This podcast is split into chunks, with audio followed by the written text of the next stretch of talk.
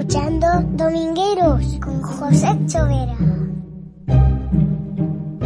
Quedaos con una frase de las lecturas de este domingo, al menos con una frase. La palabra de Dios es viva y eficaz, más tajante que espada de doble filo. Que es lo mismo que pasa con la piedra de molino. Hay que verla una de verdad para saber qué está diciendo la palabra de Dios, precisamente. La, piedra de molino ya la vimos la semana pasada, ¿no? Como, es un pedrusco que es muy impresionante encajárselo al cuello. La espada de doble filo también es una imagen muy poderosa, porque es una espada que tiene filo en los dos lados y permite tajar a izquierda y a derecha, y cuando te atravesaban con ella te destrozaban por los dos lados. O sea que es viva y eficaz, más tajante que espada de doble filo. Y esto lo saben bien todas las personas que leen la palabra de Dios, que escuchan la palabra de Dios cada día, que se acercan a ella, porque ven cómo esa espada de doble filo va tajando en su corazón, en su alma, y va dibujando en su vida el rostro de Cristo. De forma que los que leen la palabra de Dios hacen muy fácil, muy visible reconocer el rostro de Cristo en su vida. La palabra de Dios es tajante y eficaz. Fijaos, en esta lectura del Evangelio, esto de la espada lo escucharemos en la segunda lectura de este domingo. Pero en esta lectura del Evangelio veremos un ejemplo real de cuánto de tajante, de viva, de eficaz es la palabra de Dios. Porque narra el encuentro de Jesús con el joven rico, que yo creo que todos tenemos, todos tenemos en la cabeza la escena. Empieza la narración diciendo que cuando el Señor se iba de un lugar se acercó un joven rico corriendo. Tenía ganas de conocer a Jesús, tenía ganas de saber cuál era su futuro por eso le hace una pregunta que es muy importante porque está en el corazón de todos y que además se repite dos veces en el Evangelio de este domingo. ¿Qué tengo que hacer para heredar la vida eterna? ¿Qué tengo que hacer para heredar la vida eterna? Ya sé lo que tengo que hacer para ganar bien esta vida. Ya sé que tengo que trabajar, ya sé que tengo que estudiar, ya sé que me tengo que dedicar aquí. Pero para ganar la vida eterna, ¿qué es lo que tengo que hacer? Y el Señor le contesta una cosa que le deja sereno y tranquilo al joven rico. Tienes que cumplir los mandamientos.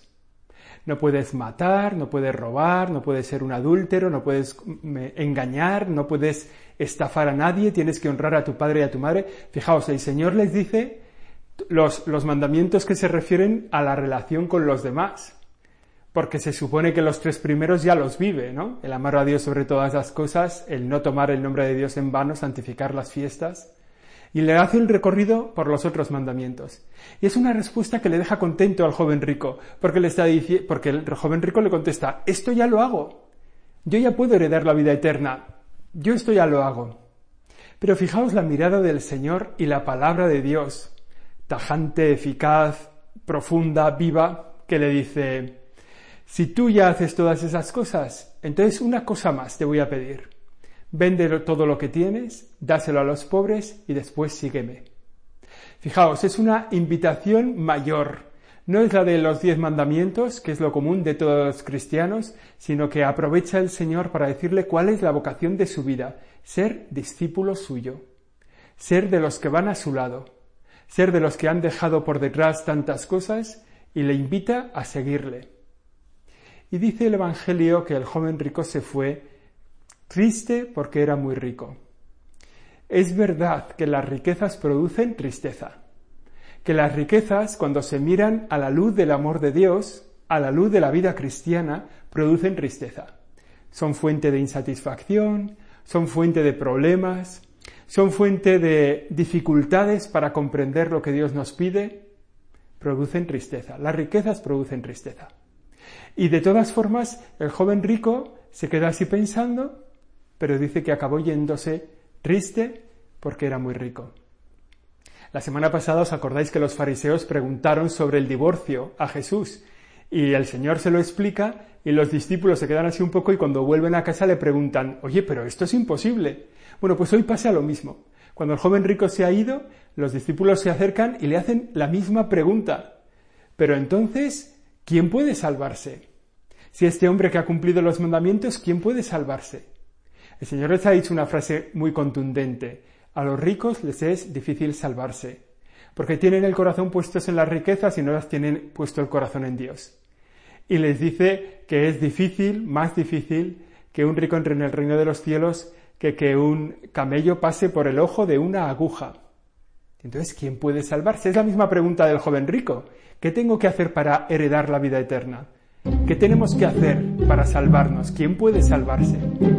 Y nos da una enseñanza que es muy importante, que es que la salvación es un don de Dios.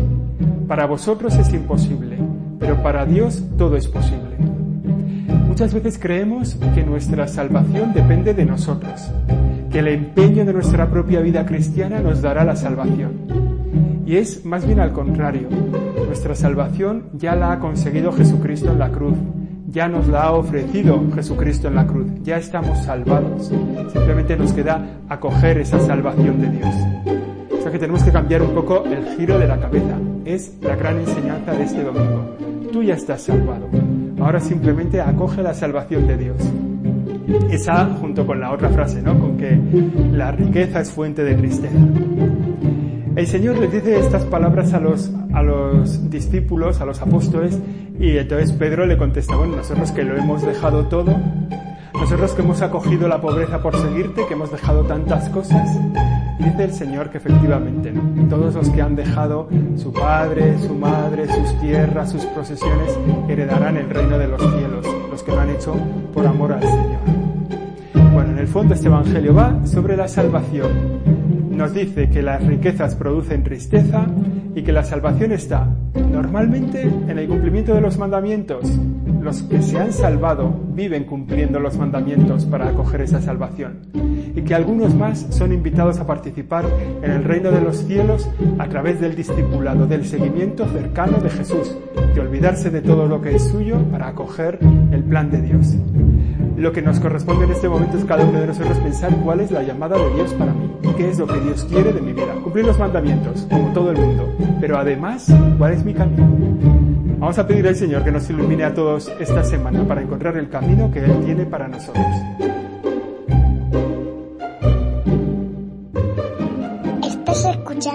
Domingueros José Chovera.